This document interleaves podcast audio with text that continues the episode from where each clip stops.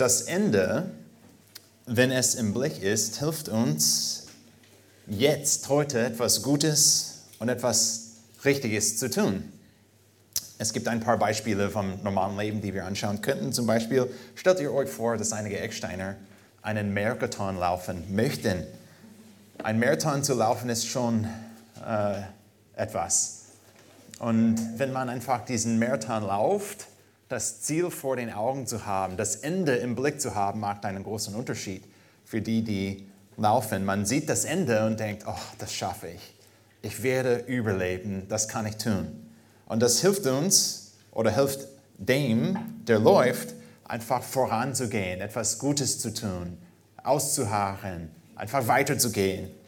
Oder es gibt andere Beispiele, die wir hier auch in der Eckstein-Gemeinde haben, zum Beispiel die Schwangerschaft. Habe ich nie erlebt, aber ich kann mir vorstellen von einigen Frauen hier in der Gemeinde, dass am Anfang der Schwangerschaft alle denken, ah, alle Frauen denken, oh schön, schwanger, wir werden ein Kind bekommen und dann vielleicht acht Monate, zwei Wochen später denkt eine Frau, oh, wann kommt das Ding zum Ende? Und das Ende naht, das Ende ist fast da, die Endbindung kommt und diese Frau hat eine große Hoffnung, ah, die zwei Wochen kann ich schaffen. Ich kann in diesen nächsten Wochen, auch wenn ich keine Energie habe, auch wenn ich keine Lust habe vielleicht, das, das schaffe ich. Ich kann etwas Gutes und etwas Richtiges tun. Ich werde zum Ende kommen. Das Schuljahr ist auch ein Beispiel. Wir haben einige Kinder, die in die Schule gehen und jedes Jahr im Mai. Vielleicht würde ich sagen, in unserer Erfahrung ab Februar haben die Kinder ein bisschen oh, eine tiefe Phase. Es ist noch kalt, noch nicht warm. Die, die Schultage sind lang und die, sind fast, die Kinder selbst sind fast am Ende. Aber dann kommt Mai. Die Sonne ist wieder da, das Wetter ist ein bisschen wärmer und das Ende naht. Fast da, wir können das schaffen. Vier Wochen, ich kann die Hausaufgaben fertig kriegen und abgeben. Das Ende kommt. Wenn das Ende sicher kommt, dann werden wir heute etwas tun, mit dem Ende im Blick. Und wir werden etwas Gutes und etwas Richtiges tun, wenn wir das Ende im Blick haben. Und das Leben als Christ ist genauso. Nicht wahr? Das ist keine Überraschung für uns hier in der Eckstein-Gemeinde. Wenn wir das Ende der Zeiten im Blick haben und das Ziel sicher ist, dann werden wir heute etwas Gutes und etwas Richtiges tun. Wir werden leben, um Gott zu gefallen. Wir werden leben, um Gott zu ehren. Wir werden zum Beispiel ausdauern. Auch wenn wir Leid erdulden müssen in diesem Leben, wir werden etwas Gutes tun, um Gott zu folgen. Und für uns in der Gemeinde soll es keine Überraschung sein, dass das Ende kommt. Äh, und das heißt, dass wir heute etwas Gutes und etwas Richtiges tun werden. Die nächste Bibelstelle, die wir in 1. Petrus haben, ist in Kapitel 4, die Verse 7 bis 11. Und in dieser nächsten Bibelstelle in 1. Petrus werden wir vier Anweisungen lernen, die uns helfen, zur Ehre Gottes zu leben, wenn das Ende naht. Wenn wir verstehen, dass das Ende kommt, und ich werde erklären, was das bedeutet, aber wenn wir verstehen, dass das Ende kommt, dass das Ende sicher ist, dass das Ziel vor uns liegt, diese Wahrheit hilft uns, in einer Weise zu leben. Und Petrus möchte, dass wir heute in unserem Text vier Anweisungen bekommen, damit wir zur Ehre Gottes leben in dieser Zeit, die wir haben. Lasst uns den Text anschauen. Ich werde den Text für uns vorlesen. 1. Petrus 4, 7 bis 11. Es ist aber nahe gekommen das Ende aller Dinge. So seid nun besonnen und nüchtern zum Gebet.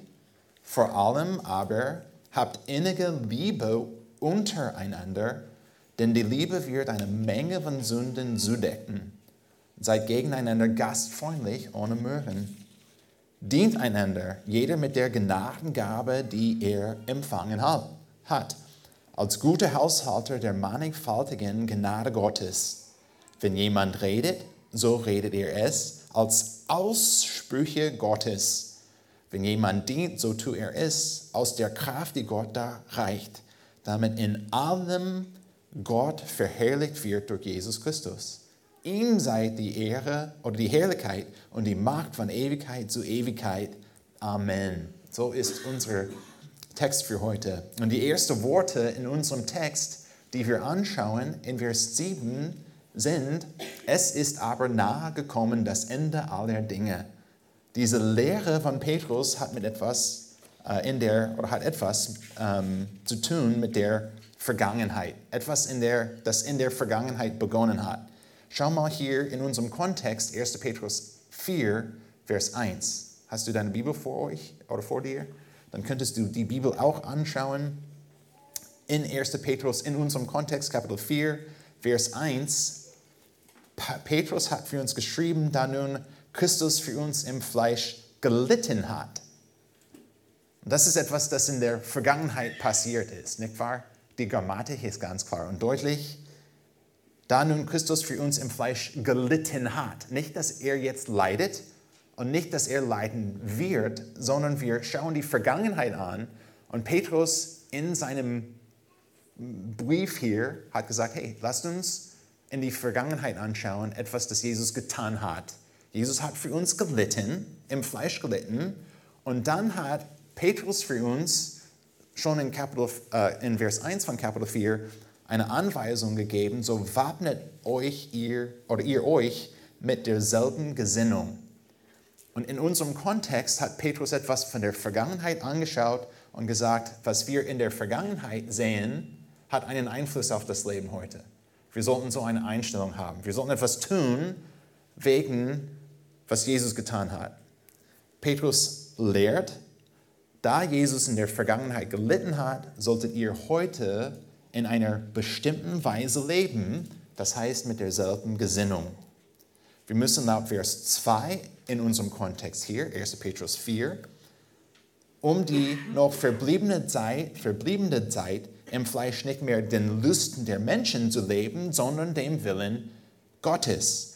Wir haben einen klaren Fokus für das Leben und ein klares Ziel für das Leben hier auf der Erde, dem Willen Gottes zu leben. Egal, ob du noch 60, 50, 20 oder 5 Jahre auf dieser Erde hast, du musst für den Willen Gottes leben. In 1. Petrus 4, 1 bis 6 sehen wir der Grund oder ist der Grund für dieses Prinzip, Jesus hat gelitten. Und dann haben wir diese Anweisungen von Petrus, die wir die, durch die Predigt von Christian gesehen haben.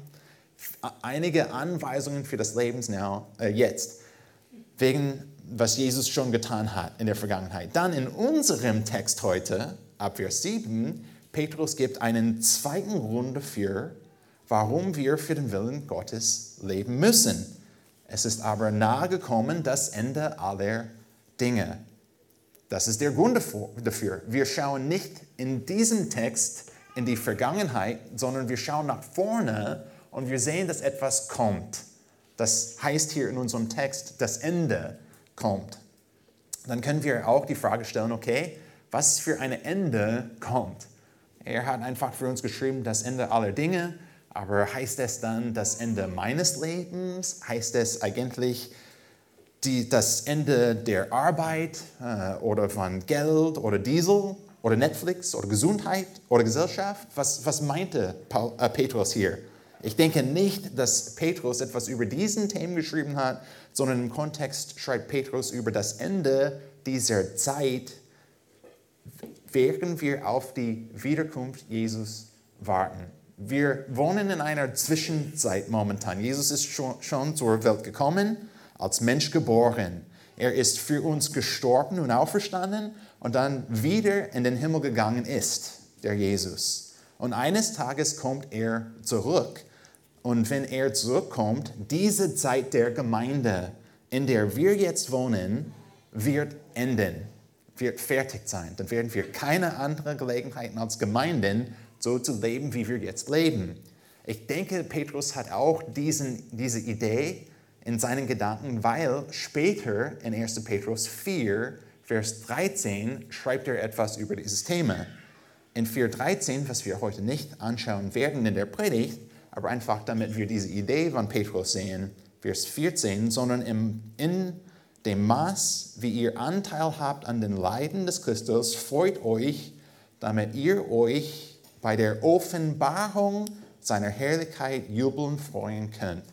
Diese Idee, und ich verstehe auch, Petrus hat nicht ausführlich über das Ende geschrieben hier, Aber in, in seinem Kontext hat er schon geschrieben, dass eines Tages Jesus zurückkommt und wird geoffenbart in seiner Herrlichkeit. Und wenn er zurückkommt, dann wird die, wird die Erde, wird, wird die Welt ganz anders sein. Und wir freuen uns auf diese Wiederkunft. Aber in diesem Moment leben wir dazwischen. Er ist schon einmal zur Welt gekommen, er wird zurückkommen und nun leben wir dazwischen. Wann wird das Ende kommen? Das weiß ich nicht. Ich kann nicht sagen, wenn das Ende kommt, aber Petrus hat für uns geschrieben hier, schau mal in Vers 7, es ist aber nahe gekommen, das Ende aller Dinge. Und Petrus möchte, dass wir verstehen, als Nachfolger Jesu, dass diese Zeit kurz ist, die wir tatsächlich auf dieser Erde haben. Das Ende ist nah. Wir haben das Ende im Blick. Und das heißt, dass wir verschiedene ähm, Anweisungen haben, die wir anwenden sollten. Bevor wir nun aber diese vier Anweisungen in unserem Text anschauen, ich möchte kurz einen Christus-zentrierten Kontext für uns aufbauen. Es dauert nicht lange, aber es ist super wichtig. Petrus hat eigentlich das schon getan in unserem Text. In seinem ganzen Brief schafft Petrus das, ständig über Jesus, ständig über das Evangelium zu schreiben. Jesus ist immer vor den Augen oder ist immer vor den Augen geführt von Petrus.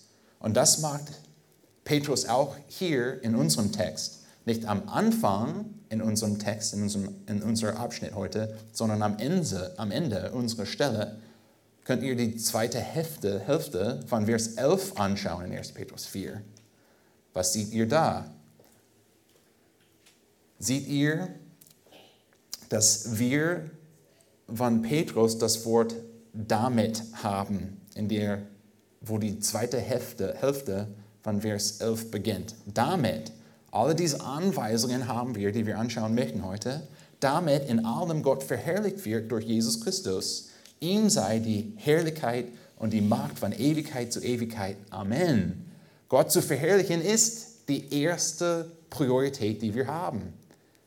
Herrlichkeit und Macht sei nicht mir, sondern ihm von Ewigkeit zu Ewigkeit. Das heißt auch, als wir diese Anweisungen heute lernen und anwenden, nicht damit wir sagen können, schau mich an, was ich getan habe. In meiner Kraft, in meiner Macht, in meiner Herrlichkeit habe ich etwas Gutes getan. Das ist nicht die Einstellung, die Petrus von uns erwartet, sondern dass wir diese Anweisungen anschauen und sagen, oh, wir werden die anwenden, damit wir Jesus anschauen können und damit die Gemeinde zusammen Jesus anschauen könnte und damit die Welt uns anschauen könnte und Jesus sehen könnte. Und diese, und diese Idee ist notwendig heute. Bevor Jesus zurückkommt, die Umstände auf der Welt werden sich verschlechtern. Die werden sich nicht verbessern. Ich erwarte nicht, dass die äh, nächsten Jahre, Jahrzehnten und vielleicht 100 Jahren dass alles besser läuft. Natürlich in der Geschichte sehen wir, dass einige Sachen sich entwickelt haben für das Beste. Ich denke an Medizin was wir an Medizin heute haben, ist sehr hilfreich. Ibuprofen ist ein Freund von mir. Uh, ich freue mich, dass wir, einige nicken auch und sagen, ja, verstehe, 100 Prozent. Ich freue mich, dass wir solche Sachen haben. Auch mit einem Auto zu fahren ist mir ein bisschen einfacher mit, äh, als mit Pferd zu fahren. Bin nicht so erfahren in diesem Bereich. Es ist sehr schön, dass wir die Technologie haben, die wir haben, aber allgemein, wenn es um Zustand des Herzens des Menschen erwarten wir, dass es nicht besser wird, sondern dass die Umstände, besonders für die Gemeinde auf der Welt, eines Tages schlechter werden. Vielleicht haben diese Zeiten schon angefangen. Ich denke an 2 Timotheus 3, Vers 12. Vielleicht kennt ihr auch diese Stelle. Wir haben vielleicht ein paar Mal diese Bibelstelle hier in der Ecksteingemeinde vorgelesen. 2 Timotheus 3, 12. Und alle, die Gott, gottesfürchtig leben wollen in Christus Jesus, werden Verfolgung erleiden. Böse Menschen aber und Betrüger werden es immer schlimmer treiben, indem sie verführen und sich verführen lassen. Es ist halt so. Eine biblische Erwartung für das Leben. Werden wir, als wir, was auch immer am besten ist auf Deutsch, auf Jesus warten, wir warten auf Jesus, er wird sicher kommen und das wird enden, beenden, das Leben, das wir jetzt verstehen und kennen und leben. Das Ende naht und wir verstehen, dass in dieser Zeit die Umstände werden sich verschlechtern. Und Menschen tendieren in so einer Zeit, wo es nicht besser geworden ist, wo es nicht besser wird, Menschen tendieren ihre Gedanken frei laufen zu lassen oder werden einfach von Gefühlen geleitet. Kennt ihr diese Phänomenon? Habt ihr schon diese Erfahrung gehabt? Wenn das Leben einfach läuft, wenn alles ganz gechillt ist, dann ist es uns einfach. Wir machen, was wir machen aus Gewohnheiten oder vielleicht haben wir Pläne gemacht und wir denken, okay, eins, zwei, drei, vier, fertig für die Woche, alles läuft gut, super, wunderbar. Aber sobald das etwas hervorkommt, das ein bisschen anderes ist oder ein bisschen schwer ist, dann sind wir in dieser, wir haben diese Gelegenheit vor uns, wie werden wir darauf reagieren? Und als Menschen tendieren wir einfach, wenn wir starke Gefühle haben oder wenn wir etwas Gefährliches hören oder wenn wir vielleicht eine, einen Lehrer hören, der sehr stark ist, dann haben wir alle als Menschen diese Tendenz, unsere Gedanken einfach frei laufen zu lassen und wir verlieren Kontrolle über unsere Gedanken und manchmal die Gefühle, die wir haben. Oder oft diese starken Gefühle, die wir haben, werden einfach übernehmen, die Leitung des Lebens übernehmen. Und vielleicht werden wir von Furcht oder von Angst geleitet im Leben. Wir müssen aber in diesen Umständen, als wir das Ende sehen und das Ende naht, wenn das Ende naht, dann müssen wir unsere Gedanken kontrollieren, herrschen, beherrschen. Wir müssen klar denken. Und es ist interessant, wie wir als Menschen Kontrolle über unsere Gedanken verlieren können. Wir können Gedanken haben, die, die, die der Wahrheit nicht entsprechen. Ist es euch bewusst, dass das möglich ist? Ein Beispiel. Kleine Kinder, und ich rede von kleinen Kindern, ich verstehe, das Beispiel ist super einfach, aber die kleinen Kinder haben Ängste. Vielleicht haben die Angst vor dem Monster, etwas Gefährliches und Grausames unter dem Bett die haben diese Ideen und diese Gefühle, es gibt etwas da. Und die verlieren Kontrolle über ihre Gedanken und kann nicht mehr schlafen oder vielleicht gar nichts ins Schlaf Schlafzimmer kommen können. Aber was ist da unter dem Bett? Staub, Spielzeuge, nichts Gefährliches. Aber für das Kind, diese Gefühle und diese Gedanken, die der Wahrheit nicht entsprechen, kontrollieren, herrschen, beherrschen das Kind. Die können etwas nicht schaffen wegen diesen Gedanken. Das ist nicht besonnen. Und wir als Erwachsene denken, dass wir besser sind. Nicht wahr? Wir hören ein Beispiel von den Kindern und Angst vor dem Monster. Und wir denken, boah, Kleinkinder, ach, die armen Kleinkinder.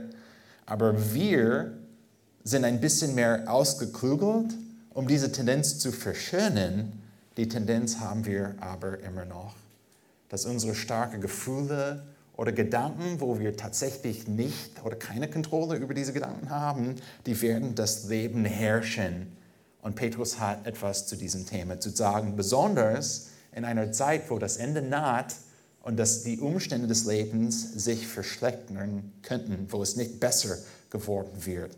Dann haben wir ein Wort hier in unserem Text. Wir haben das Wort hier, Vers 7 sollen wir nochmal anschauen. Das Ende naht, haben wir gesehen. Das Ende kommt. Und dann hat Petrus geschrieben im zweiten ähm, Satz hier in Vers 7, so seid nun besonnen und nüchtern zum Gebet. Was bedeutet besonnen? Besonnen ist, wo wir unsere Gedanken unter Kontrolle haben nicht wie in diesem Beispiel, wo wir die Kontrolle verlieren, sondern dass wir unsere Gedanken unter Kontrolle haben, dass wir Selbstbeherrschung in den Gedanken üben. Und Petrus hat gesagt, hey, angesichts des Endes, wenn das Ende kommt, dann müsst ihr euer, eure Gedanken unter Kontrolle halten. Das ist, was das bedeutet, um besonnen oder besonnen zu sein. Dann hat er auch geschrieben, besonnen und nüchtern. Was bedeutet nüchtern? Oft verstehen wir, was nüchtern bedeutet vom Gegenteil von diesem Wort, betrunken oder betaubt. Nüchtern bedeutet, dass wir die Fähigkeit halten und bewahren, klar zu denken und nicht uns etwas anderes nachgeben. Diese zwei Worte sind ähnlich zueinander. Besonnen, dass wir Kontrolle haben über unsere Gedanken und nüchtern, dass wir nicht unter äh, oder dass wir nicht uns, dass wir uns nicht oder dass kein Einfluss von außen unsere Gedanken kontrollieren. Und Petrus möchte, dass wir diese Eigenschaften in uns haben. Du musst wachsam sein, du musst beobachten, du musst schlechte Einflüsse auf deine Gedanken vermeiden. Und Petrus hat hier in unserem Text in Vers 7 ein konkretes Ziel für diese klaren Gedanken, die wir brauchen, um zu beten. Das bedeutet, dass wir regelmäßig mit Gott reden, was nur möglich ist, wenn wir unsere Gedanken unter Kontrolle haben. Petrus hat es nicht so klar aufgeschrieben, aber wenn ich sagen darf von Erfahrung, es passiert so oft, wenn unsere Gedanken drehen und die, die, die gehen einfach, unsere Gedanken, wir haben keine Kontrolle über unsere Gedanken und wir, wir haben diese starke Gefühle oder Gedanken, die uns beherrschen, dann ist es uns sehr schwer zu beten. Aber Petrus hat einfach für uns aufgeschrieben, hey, schau mal hier, besonnen, nüchtern, nötig, um zu beten, ständig mit Gott zu reden, auch unsere Abhängigkeit von Gott zu zeigen. Diese Übung, besonnen und nüchtern zu sein und zu beten, hilft uns enorm, als das Ende naht. Und das bringt uns zu unserer ersten Anweisung, die uns hilft, zur Ehre Gottes zu leben, als, oder wenn das Ende naht. Du musst deine Überlegungen berücksichtigen. Ergibt das denn auf Deutsch? Ich verstehe. Manchmal bei den Punkten ist es äh, nicht so einfach. Aber wir möchten solche Leute sein, die auch die Zeit nehmen, um unsere Gedanken auszuwerten, zu evaluieren dass wir unsere Überlegungen berücksichtigen, dass wir Zeit nehmen, um über unsere Gedanken zu denken. Kompliziert, nicht wahr? Ist eigentlich nicht so kompliziert und ist eine Übung, die uns hilft und führt, besonnen und nüchtern zu sein. Ich verstehe als Menschen, es ist einfach für uns, dass wir die Nachrichten hören oder dass wir eine Geschichte von einem Freund hören oder dass wir selbst eine Situation anschauen.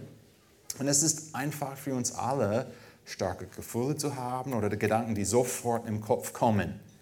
Und es ist einfach für uns in dem Moment, wann diesen Gefühlen oder diese ersten Gedanken geführt zu werden, dass wir lassen diese Gefühle und Gedanken uns leiten. Das passiert bei uns allen. Aber denk an deinem Leben, an dein Leben. Wie oft hast du die Erfahrung gehabt, dass du sofort von Gefühlen oder die ersten Gedanken geführt bist oder warst. Und dann denkst du im Nachhinein, ah, hätte ich einfach ein bisschen langsamer durchgedacht, dann könnte ich sehen, dass die Umstände eigentlich nicht so waren. Dann würde ich eine andere Entscheidung treffen, dann würde ich einen anderen Weg gehen. Passiert bei allen Menschen und häufiger als was wir eigentlich erleben sollen. Wir müssen lernen zu denken über unsere Gedanken. Wir denken oft, klar, jeden Tag denken wir. Und denken wir, aber hier ist eine Frage, denken wir an unsere Gedanken? Wir müssen unsere Gedanken auswerten, biblisch auswerten, um sicher zu sein, dass wir besonnen und nüchtern denken und dass unsere Gedanken und Gefühle, die wir haben, der Wahrheit ähm, entsprechen. Es ist einfach für uns alle als Menschen, abgelenkt zu werden von der Wahrheit, von biblischen Wahrheiten. Es ist super einfach, verstehe ich. Deswegen sagen wir oft von hier vorne in der Eckstein-Gemeinde, dass wir die Bibel lesen müssen. Und nicht nur lesen müssen, sondern studieren müssen, weil wir das Wort Gottes haben als Licht auf unserem Weg. Und Gottes Wort ist die Wahrheit, die wir brauchen, damit wir die Welt anschauen können und dann können wir auch die, das Wort Gottes anschauen und die vergleichen und sagen, na, hier ist die Wahrheit. Was super schwer ist für die außerhalb der Gemeinde. besonnen und nüchtern zu bleiben, um zu beten, weil die einfach diese Wahrheit, diese Offenbarung von Gott nicht haben. Aber wir als Gläubigen müssen lernen, unsere Gedanken zu evaluieren, evaluieren, auswerten. Wir müssen über, über unsere Überlegungen überlegen, berücksichtigen, danken, evaluieren, auswerten, damit wir sagen, okay, was hat Gott gesagt? Und wenn Gott das gesagt hat, dann muss ich auch meine Gedanken und meine Gefühle unter Kontrolle bringen, um Gott zu ehren. Ich verstehe, dass ich besonders, aber wir alle, aber ich verstehe in fast jeder Predigt von mir, dass ich über das Evangelium rede. In jeder seel seelsorgerliche oder jüngerschaftliche Gespräch rede ich über das Evangelium. Wie wichtig es ist, dass wir diese einfachen Wahrheiten des Evangeliums vor den Augen führen und verstehen, was es bedeutet, aus Gnade errettet zu werden. Ich kann nichts verdienen. Ich kann die Liebe Gottes nicht verdienen. Und ich liebe diese Wahrheit. Ist super und wunderbar. Aber wenn ich verstehe, dass Gott mich liebt, dann möchte ich daran streben, in dieser Zeit zwischen heute und wenn Jesus zurückkommt, ich möchte so weit wie möglich meine, meine Gedanken unter Kontrolle zu halten mit dem Wort Gottes. Und wenn ich und wenn du und wenn wir als Gemeinde das nicht schaffen, dann werden wir in so viele verschiedene Richtungen gehen. Besonders wenn Verfolgung kommt, besonders wenn die Umstände schwer sind, dann werden wir e-, eher Popcorn sein. Piu, piu, piu, überall verstreut. Und das ist nicht, was Gott von uns möchte. Und ich kann euch beweisen, dass es nicht, was Gott von uns möchte, weil wir noch mehr in unserem Text haben anzuschauen. Schau mal, schau mal bitte Vers 8 an von 1. Petrus 4. Petrus hat für uns schon geschrieben, seid nüchtern, besonnen, nüchtern zum Gebet, vor allem, Vers 8, vor allem aber habt innige Liebe untereinander, denn die Liebe wird eine Menge von Sünden zudecken. Und ich verstehe, dass dieser Text, dass dieser, dieser Vers kommt häufig vor in den seelsorgerlichen Gesprächen. Aber wir lesen oft nur Vers 8, was auch ein super Prinzip ist für das Leben, aber das Prinzip kommt auch in einem Kontext. Als das Ende naht, während das Ende naht, wenn das Ende naht, wir, verstehen, das Ende kommt und als das Ende kommt, neigen wir dazu, als Menschen, als sündige Menschen, uns gegeneinander abzutun. Dass wir einfach ein bisschen Distanz voneinander halten möchten, besonders wenn wir sehen, dass eine Person in der Gemeinde gesündigt hat. Besonders wenn wir in der Gemeinde sehen, dass eine Person gegen mich gesündigt hat. Oder wenn ich, ganz praktisch gesagt, merke, dass eine Person in der Gemeinde andere Ideen hat, als ich habe, andere Philosophien zu den ähm, heißen Themen heute hat, dann die Neigung, die wir alle haben als Menschen, ist ein bisschen Abstand zu halten. Ah, oh, oh, er denkt etwas anderes. Dann werden wir einfach ein bisschen Abstand halten dann werde ich einfach meine Freunde finden hier in der Gemeinde und dann werde ich so eine Beziehung mit denen haben, aber äh, mit denen eher nicht.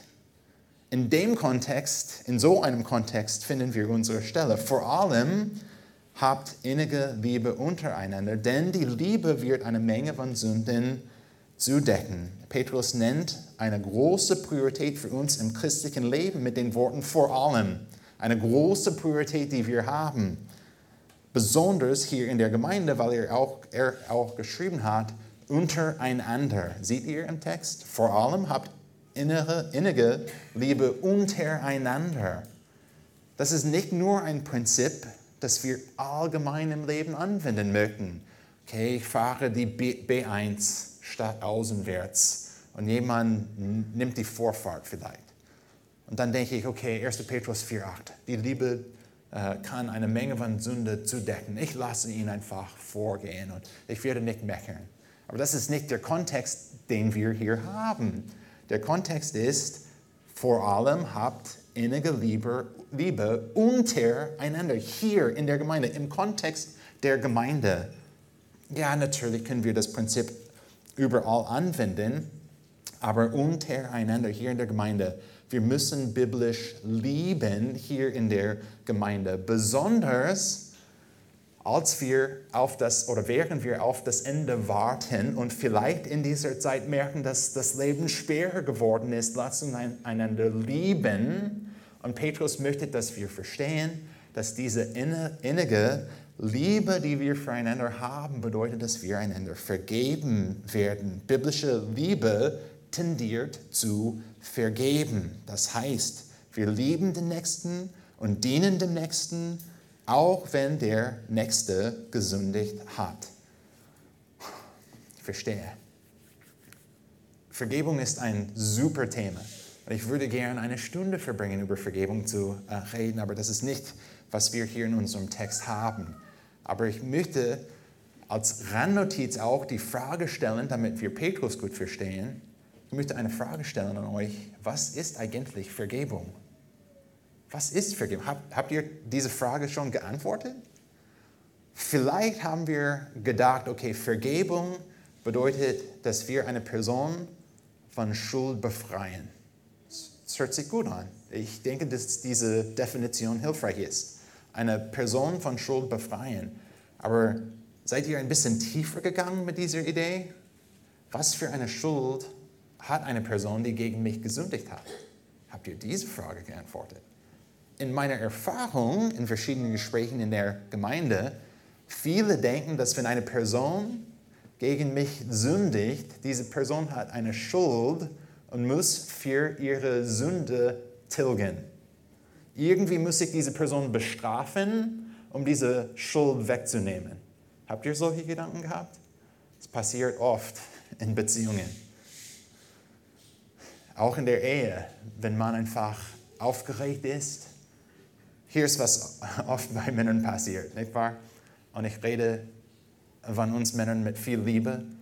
Aber wenn wir denken, dass man, unsere Frauen gegen uns gesündigt hat, oder eine Frau gegen den Mann gesündigt hat, dann viele Männer neigen einfach ruhig zu sein und nichts zu sagen.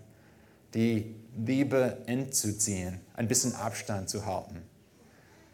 Frauen haben eine Tendenz, nicht alle Frauen, aber einige Frauen haben eine Tendenz, wenn der Mann gegen sie gesündigt hat, mehr und mehr und mehr und mehr zu reden. Äh, wir haben diese Tendenzen, ähm, dass die, wo wir denken, die andere Person, die gesündigt hat, sie muss etwas bezahlen, um diese Sünde, diese Schuld der Sünde wegzunehmen. Äh, ich muss etwas tun. Ich muss diese Person bestrafen, dann können wir diese, diese Schuld der Sünde wegnehmen und dann ist diese Person befreit. Aber ich würde sagen, durch das Evangelium verstehen wir, dass ich eine Person nicht bestrafen kann, um diese Schuld der Sünde zu tilgen. Es ist unmöglich. Ich verstehe, ich muss schneller reden. Aber der Punkt ist so gut, ich möchte mit euch mitteilen. Wenn ich denke, dass ich eine Person irgendwie bestrafen muss, um diese Person von der Schuld zu befreien, dann in dieser Gedanke stelle ich mich als, oder ich denke, dass ich mehr Jesus ähnlich bin, als ich tatsächlich bin. Weil diese Person, die vielleicht gegen mich gesündigt hat, wird eines Tages vor dem Herrn Jesus stehen und muss Rechenschaft ablegen. Und Jesus wird fragen, hey Nick, erinnerst du dich, ähm, 11. Dezember 2021, dass du gegen deinen Sohn gesündigt hast, dann werde ich, ich werde nie sagen, aber Herr Jesus, es ist okay, weil mein Sohn zornig mit mir war. Und als er, ich rede nicht von meinem Sohn, das ist nur hypothetisch. Aber wenn, ich wenn, ich, wenn mein Sohn denkt, dass wenn er zornig mir gegenüber ist, dass der Zorn irgendwie diese Schuld wegnimmt, dann kann ich nicht vor Jesus stehen und sagen, aber Herr Jesus, denk nicht an diese Sünde, die ich tatsächlich getan habe, weil mein Sohn mich schon bestraft hat und du musst nicht dich darum kümmern, es ist kein Problem. Es, geht, es funktioniert nicht in dieser Weise. Was wir untereinander tun, kann für die Sünde nicht tilgen. Ich werde entweder vor Jesus hören dass meine Sünde schon getilgt ist, weggenommen ist, weil Jesus für meine Sünde gestorben ist, nicht weil ich hier auf dieser Erde eine, eine Strafe getragen habe oder erduldet habe. Oder Eine Person wird vor Jesus stehen und Jesus wird sagen, weg von mir, böse Knecht. Ich habe dich nicht gekannt. Und diese Person wird für ihre Sünde tilgen. Das heißt, in unseren Beziehungen, ich habe nur eine Gelegenheit, wenn es um Vergebung geht, wenn es um Sünde geht, entweder eine Beziehung mit einer Person zu haben oder nicht zu haben. Wenn ich eine Person, einer Person vergebe, das heißt, dass ich diese Person liebe. Das heißt, dass ich dieser Person diene. Das heißt, dass ich dieser Person die Gelegenheit gebe, eine Beziehung mit mir zu haben. Wenn ich nicht vergebe, dann sage ich, cut, stopp, Abstand. Wir werden keine Beziehung haben. Das ist, was Vergebung ist unter uns. Und Petrus hat für uns geschrieben, hey, schau mal hier. Wenn wir verstehen, dass die, das Ende kommt, dass die Zeiten schwerer wird, wenn wir verstehen, dass wir nüchtern und besonnen sein müssen, dann hier in der Gemeinde, auch wenn es schwer ist, wenn einige in der Gemeinde sogar sündigen, lasst uns solche Leute sein, die das Evangelium so verstehen, dass wir wissen, okay, in Liebe kann ich auch eine Sünde zudecken. Wenn ein, eine Person gegen mich sündigt, kann ich auch Jesus so vertrauen und das Evangelium so verstehen, dass ich aus Liebe sage, ich werde weiterhin eine Beziehung mit dir haben. Ich werde weiterhin dich lieben. Ich werde weiterhin dir dienen. Ich bin bereit, eine Beziehung mit dir zu haben. In diesen Zeiten, wo es schwer ist, ich kann mir vorstellen, und ich würde auch sagen, vielleicht sogar hier in der Eckstein-Gemeinde haben wir schon angefangen zu erleben, was es ist, wenn wir gegeneinander sündigen, wenn wir verschiedene Meinungen haben wenn wir ein bisschen Druck von außen spüren im Leben und auch hier beim Gottesdienst in der Gemeinde. Und Petrus hat ganz klar, äh, klar geschrieben und gelehrt, hey, ihr müsst solche sein, die eine bestimmte Liebe füreinander haben und die ist eine vergebende Liebe. Und das bringt uns zu unserem oder zu unserer zweiten Anweisung, die uns hilft, zur Ehre Gottes zu leben, als das Ende naht. Du musst den Nächsten vergebend lieben. Du musst den Nächsten vergeben, lieben. Lieben. Wir müssen so eine Liebe haben für uns hier in der Gemeinde, füreinander in der Gemeinde, dass wenn wir auch gegeneinander sündigen, besonders wenn die Zeiten schwer sind, dass wir einfach sagen, okay, ich kann diese Sünde übersehen, ich kann diese Sünde zudecken. Durch das Evangelium verstehe ich, dass diese Person vor Gott stehen muss und ich bin bereit, eine Beziehung zu pflegen, eine Beziehung anzubieten und nach einer Beziehung zu streben mit dieser Person. Es ist nicht so einfach, nicht wahr? Und ich, manchmal erstaune ich, wie Petrus solche Anweisungen schreibt, so schnell. Und er einfach schreibt, oh hier. Und ich denke, wow, wir können viel Zeit mit diesem Prinzip, mit diesem Vers verbringen. Ist etwas Gutes. Aber ich verstehe auch, wenn wir sagen, okay, lasst uns einander lieben mit, in einer Weise, wo wir einander vergeben.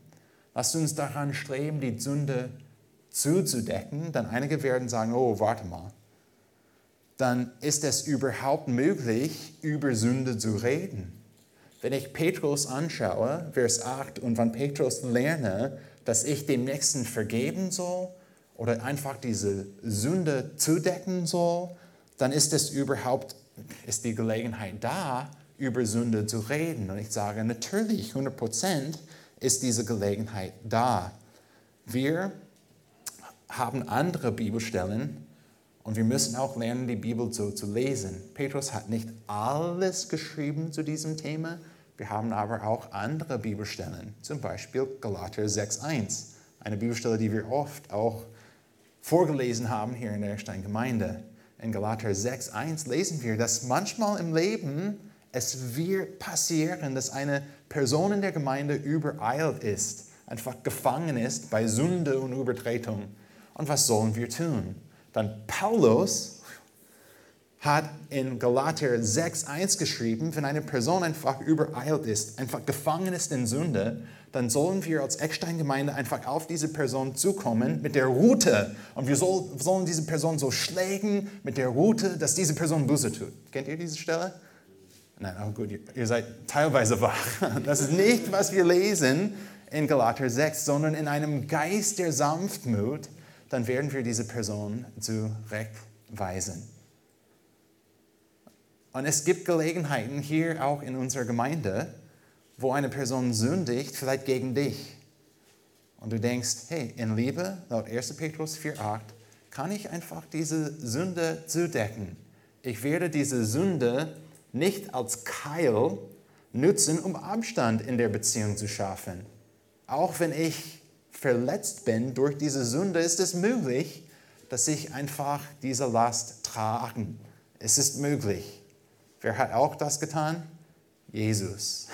Haben wir das in Petrus gesehen? Ja, er hat für uns gelitten.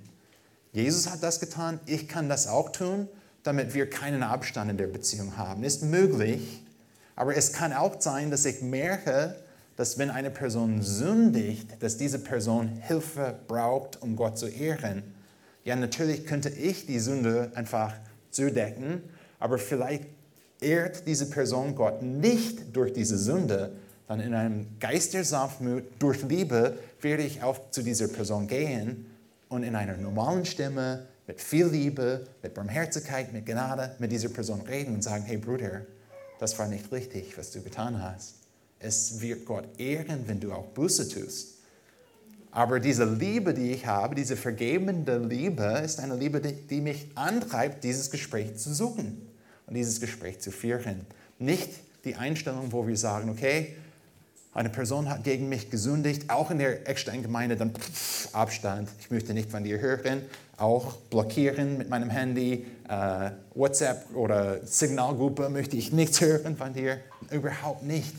Diese Liebe, die wir füreinander haben, besonders wenn wir merken, dass die Zeiten schwerer werden, ist eine Liebe, wo wir einander fangen wo wir einander unterstützen helfen und sagen, hey, ich liebe dich. Auch wenn ich verstehe, dass du Sünder bist, ich bin auch ein Sünder, aber lass uns einfach daran streben, Gott in allem zu ehren.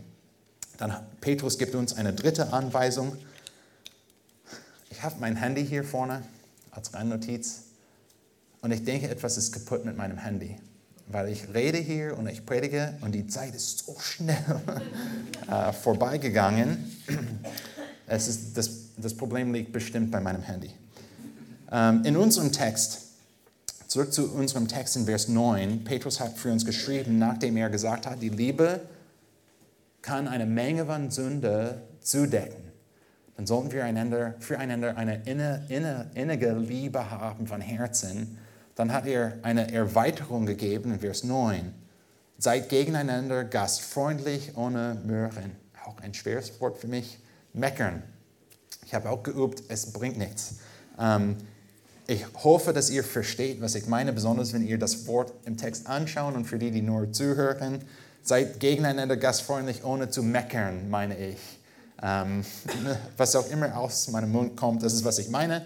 Als das Ende naht, wenn wir verstehen, dass das Ende kommt, wir neigen dazu, dem Nächsten nicht nur im Herzen zu vermeiden, aber praktisch zu vermeiden in, in praktischen Weisen versuchen wir auch ein bisschen Abstand, Abstand zu halten. Vielleicht schaffst du es in der Eckstein-Gemeinde oder in deiner Gemeinde, für die, die vielleicht später diese Predigt hören, was auch eigentlich zwei Personen auf der Welt ist. Ähm, wenn du hier in der Eckstein-Gemeinde denkst, okay, und du es schaffst, eine Person hat gegen dich gesündigt und du bist mindestens bereit, diese Person nicht zu vermeiden in der Gemeinde, Petrus möchte, dass wir noch einen Schritt weiter gehen hier. Und nicht nur, dass wir allgemein sagen, okay, ich kann diese Person erdulden. Petrus möchte, dass wir einander praktisch lieben. Gott hat eine große Erwartung für uns und das sehen wir hier in Vers 9. Seid gegeneinander gastfreundlich. Und ich verstehe auch die, die die Bibel gut studiert haben, werden das Wort gastfreundlich anschauen oder hören und sagen, das Wort kenne ich. Gastfreundschaft in der Bibel heißt, dass wir Fremde beherbergen. Gastfreundlich heißt, dass wir Fremde, die, die wir nicht besonders gut kennen oder vielleicht gar nicht kennen, im biblischen Kontext, dass wir die beherbergen, dass wir gastfreundlich sind, dass wir die einladen, dass wir auch bereit sind, dass einige, die wir nicht kennen, bei uns übernachten. Das ist richtig eine biblische Idee. Wenn wir die Bibel anschauen und auch den Kontext der Bibel, besonders beim Neuen Testament, verstehen, wir das in der Gemeinde im ersten Jahrzehnten nicht Jahrzehnten, Jahrhundert, war es ein bisschen anders zu reisen. Nicht wie heute, wo wir einfach zu, zum Ibis Hotel gehen könnten und für 78 Euro pro Nacht ein schönes Zimmer kriegen könnten. War ein bisschen anderes damals. Und was ich gelesen habe, auch in dem Kontext, gab es viele Sünde. Es war schwer, Sünde zu vermeiden, wenn du einfach irgendwo gehst und einfach da übernachtest. Und eine, ein Prinzip für die Gläubigen war, gastfreundlich zu sein, auch zu anderen Gläubigen, die du vielleicht nicht kennst, damit sie eine sichere, einen sicheren Platz haben für die Nacht oder die Nächte. Ist eine gute Idee und wunderbar, aber ich denke, dass Petrus möchte nicht nur, dass wir allgemein das biblische Prinzip vor den Augen haben, aber er hat nochmal ein wichtiges Wort für uns aufgeschrieben, seid gegeneinander gastfreundlich. Und diese Liebe, die wir für uns haben in der Eckstein-Gemeinde, ist nicht nur eine Liebe, die allgemein Sünde zudeckt, wo wir sagen, okay, mindestens können wir eine Beziehung haben, das heißt, nach dem Gottesdienst, ich stehe bei meinem Stehtisch und du bei deinem. Diese Liebe, die wir füreinander haben in der Eckstein-Gemeinde, ist eine gastfreundliche Liebe oder wie wir auch das ausdrücken können, ist eine praktische Liebe. Und das bringt uns zu unseren äh, dritten Anweisung, die uns hilft, zur Ehre Gottes zu leben, als das Ende kommt. Du musst den Nächsten praktisch lieben. Du musst den Nächsten praktisch lieben. Nicht nur vergeben lieben, wo du sagst, okay, mindestens können wir eine Beziehung haben, allgemein, aber Petrus möchte, dass wir einen Schritt weitergehen und den Nächsten praktisch lieben. Gastfreundlich zu sein ist in dieser Weise oder praktisch den Nächsten zu lieben, ist nicht immer einfach. Manchmal kostet es uns etwas. Zeit, Energie, Mühe, manchmal auch Geld. Wenn das Leben vielleicht nicht mehr läuft wie gewohnt, dann brauchen wir einander hier in der Gemeinde. Wir brauchen Unterstützung voneinander. Wie, könnten, wie könntest du den Nächsten praktisch lieben? Indem du mit dieser Person redest, indem du versuchst auch diese Person zu verstehen, indem du versuchst dieser Person zu helfen, in dieser, in, in, in der, oder indem du diese Person einlädst äh, zu dir zu Hause, dass du Zeit mit ihm, mit dieser Person verbringst. Die sind alle praktischen Weisen und die Liste könnte sehr lang sein, aber die sind Weisen, in denen wir einander praktisch leben können. Und Petrus gibt uns noch eine Anweisung in Vers 10, die vielleicht auch noch eine ganze Predigt sein könnte, aber das machen wir nicht in den nächsten drei Minuten. Petrus gibt uns noch eine Anweisung, Vers 10, dient einander, und ganz, ganz klar haben wir schon einen Punkt vor uns, dient einander, jeder mit der Gnadengabe, die er empfangen hat, als guter Haushalter der mannigfaltigen Gnade Gottes. Hier sehen wir wieder das Wort einander. Ist es euch aufgefallen? Durch diese Stelle heute haben wir ein, untereinander, miteinander, einander, einander, einander, überall. Wir sind immer noch im Kontext der Gemeinde. Jede Person in der Gemeinde hat durch Gottes Gnade mindestens eine Gabe bekommen, um der Gemeinde zu dienen. Wenn ihr noch mehr Infos braucht, dann haben wir äh, Grundlagen des Glaubens, wir haben viel zu lernen, äh, viel zu lehren hier in der Gemeinde. Aber diese Gnadegaben, die wir haben, denk mal kurz an Gnade. Was ist Gnade? Gnade ist unverdiente Gute. Und Gott gibt Gna äh, Gnadengaben. Gott durch seine Gnade gibt Gaben zu den Mitgliedern in der Eckstein-Gemeinde, damit wir Gott dienen können, damit wir der Gemeinde dienen können. Und die Gaben haben wir nicht verdient. Die sind einfach von Gott. Und Gott möchte, dass wir diese Gaben empfangen, die er uns durch seine Gnade gibt. Und er möchte, dass wir die einsetzen in der Gemeinde. Wir haben die nicht verdient. Es ist nicht, oh, diese Person war etwas Besonderes und daher hat Gott der Person diese Gabe gegeben. Aber diese Person war nicht so besonders und die hat nur ein paar äh, Gaben bekommen. Alle Gaben, die wir haben in der Eckstein-Gemeinde, sind von Gott durch seine Gnade. Und das bringt zu unserer vierten und letzten Anweisung, die uns hilft, zur Ehre Gottes zu leben, während wir auf das Ende warten. Du musst fleißig dienen. Du musst fleißig dienen. Das Ende naht. Und wir als Menschen neigen dazu, uns selbst oder an uns selbst zu denken und nicht an den anderen. Besonders wenn die Zeiten schwer sind, dann haben wir als Menschen diese natürliche Reaktion, wie werde ich mich bewahren? Wie könnte ich auf mich aufpassen? Wie könnte ich mir dienen? Wir sind alle gleich. Wir haben alle diese Einstellungen in uns als Menschen. Aber Petrus, eigentlich Gott, durch Petrus hat uns etwas anderes gelehrt. Und er möchte, dass wir diese, ähm, dieses Prinzip verstehen. Wir tendieren, uns zu bewahren als die erste Priorität und wir dienen uns zuerst. Und wir stellen diese Frage, was wäre mir am besten? Gott hat aber eine andere Erwartung für uns, besonders in der Gemeinde, dass wir fleißig dienen. Und fleißig ist ein wichtiges Wort für diese Anweisung. Schaut mal, wie Petrus den Dienst beschreibt, hier in unserem Text, Vers 11. Wenn jemand redet in der Gemeinde, vielleicht jemand hat die Gabe bekommen zu reden, Petrus hat für uns geschrieben, so eine Person soll so reden, als es als Aussprüche Gottes. Oder vielleicht eine Person in der Gemeinde hat eine Gabe bekommen und empfangen von Gott zu dienen. Verschiedenen Weisen hier in der Gemeinde. Wenn jemand dient, so tut er es aus der Kraft, die Gott darreicht.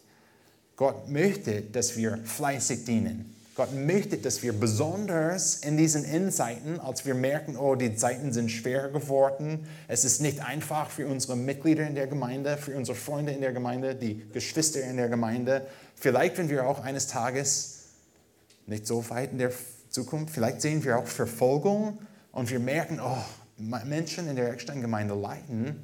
Petrus möchte, dass wir besonnen sein, dass wir nüchtern sind, dass wir klar denken dass wir diese Nöte sehen und dass wir Gastfreundschaft üben, dass wir gastfreundlich sind, dass wir praktisch einander hier in der Gemeinde lieben. Als ob wir diese Gabe einsetzen für den Herrn Jesus selbst. Und dass wenn wir eine Person hier in der Gemeinde sehen, die etwas braucht und wir versuchen zu dienen, dass wir diese Einstellung haben, ich diene jetzt nicht nur um dieser Person zu dienen, sondern dem Christus zu dienen. Wir möchten, Petrus möchte, dass wir diese Einstellung haben. Wieso? Warum sollen wir diese Einstellung haben? Und wir enden, wo wir begonnen haben.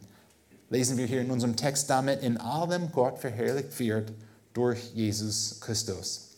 Alle diese Anweisungen, die wir angeschaut haben, diese vier heute, sind hier in unserem Text damit, wenn wir die anwenden, um Gott zu folgen, in diesen schweren Zeiten, dann in allem Gott wird verherrlicht durch Jesus Christus. Ihm sei die Herrlichkeit und die Macht von Ewigkeit zu Ewigkeit. Amen. Ihr seht, ihr seht schon heute, dass das Ende naht. Das Ende kommt. Im September dieses Jahr war ich bei einem Laufrennen. Ich bin in diesem Rennen gelaufen. Ich war schon 85 Prozent durch fast fertig und habe bemerkt, oh, ich bin müde. Ich bin sehr müde geworden. Ich habe versucht, weiter zu laufen und weiter zu laufen und habe gedacht, oh, werde ich es schaffen, einfach zum Ziel zu kommen. Aber dann bin ich um die Ecke gelaufen hier in Berlin und wisst ihr, was ich gesehen habe? Das Ende, das Ziel. Und das hat einen großen Unterschied gemacht an dem Tag. Ich habe die Motivation wiederbekommen zu laufen und sogar zu leiden, einfach ähm, weiterzugehen. Ihr Lieben, das Ende kommt. Lasst uns daran streben, Gott durch diese Anweisungen in 1. Petrus 4 in dieser Zeit in unserer Gemeinde zu dienen. Das Ende, wenn es im Blick ist, hilft uns, jetzt etwas Gutes und etwas Richtiges zu tun. Lasst uns beten. Himmlischer Vater, wir möchten mit dir reden als der Gott, der souverän ist. Wir haben durch diesen Brief, durch 1. Petrus gesehen, dass du souverän bist, auch über die Obrigkeiten, die wir haben, über die Regierung, über die Welt, über die Umstände, die auch in der Welt sind. Herr, du hast uns auch gelehrt durch 1. Petrus, wie wir damit umgehen sollen. Und das haben wir auch in unserem Text heute gesehen. Und Herr, wir möchten solche sein, die daran streben, die einfach Zeit und Energie äh, in, investieren, damit wir dich verherrlichen können. Und das haben wir auch gesehen in praktischen Weisen hier für die Eckstein-Gemeinde. Und Herr, wir beten, dass du uns die Weisheit gibst, die wir brauchen, diese Prinzipien gut anzuwenden, um dich zu ehren. Amen.